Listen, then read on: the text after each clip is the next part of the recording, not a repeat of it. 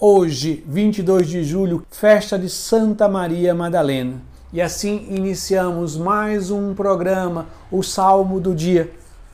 Santa Maria Madalena foi um discípulo de Jesus que esteve nos momentos mais preciosos ao lado de Jesus, aos pés da cruz, junto com a Virgem Maria e o discípulo amado.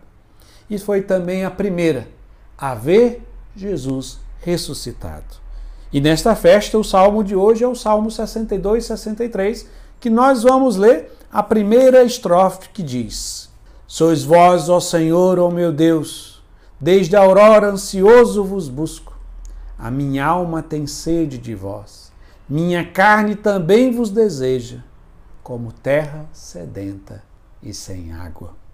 O Salmo 62 e 63 é o salmo dos orantes, daqueles que têm desejo, sede, anseio e buscam a comunhão com Deus, porque neste salmo tudo transpira esse desejo de encontrar-se e se saciar plenamente em Deus. Esse desejo de Deus existe porque Deus nos criou para Ele. E ao nos criar, Ele colocou dentro do nosso coração um desejo pelo absoluto pelo total, pelo pleno. Por isso que o coração humano anseia pela felicidade plena, anseia pela beleza plena, anseia ter alguém que nos ame de forma total, absoluta e sem condições, sem impor nenhum limite. O nosso coração tem esse desejo colocado pelo próprio Deus. Desejo que só Ele pode preencher, porque nós somos criados por Deus e para Deus, porque só nele nós nos realizamos. Mas ao longo da vida, o nosso coração tende, pela nossa natureza ferida pelo pecado, a colocar como finalidade desses desejos, desejo de beleza, de alegria, de amor, coisas e pessoas que em si não são más mas no local que ele é colocado se torna uma idolatria, um local que só pertence a Deus, porque só Deus pode preencher plenamente o nosso coração. E quando nós vamos colocando coisas e pessoas, sejam elas as melhores e as mais importantes, nós vamos como que bloqueando, falseando a sede do nosso coração, fazendo com que essa sede não se expresse.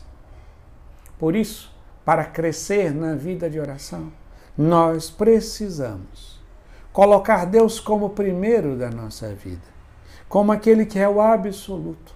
Todas as outras coisas e pessoas, até as mais importantes, não podem ocupar o primeiro lugar na nossa vida. Assim, quando vamos afastando tudo aquilo que tende a ocupar o primeiro lugar que pertence a Deus, essa sede de Deus vai se expressando de forma mais intensa, de forma mais profunda. Por isso que os orantes têm uma grande sede de Deus.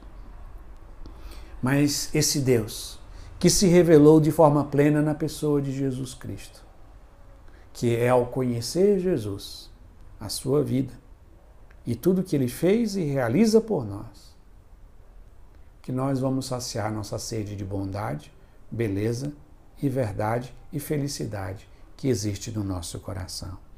E assim nós concluímos pedindo a intercessão de Santa Maria Madalena, essa mulher que tinha uma sede profunda de Deus, para que a nossa sede de Deus também cresça. Rezando com a primeira estrofe que diz: Sois vós, ó Senhor, ó meu Deus, desde a aurora ansioso vos busco minha alma tem sede de vós. Minha carne também vos deseja, como terra sedenta e sem água. Amém.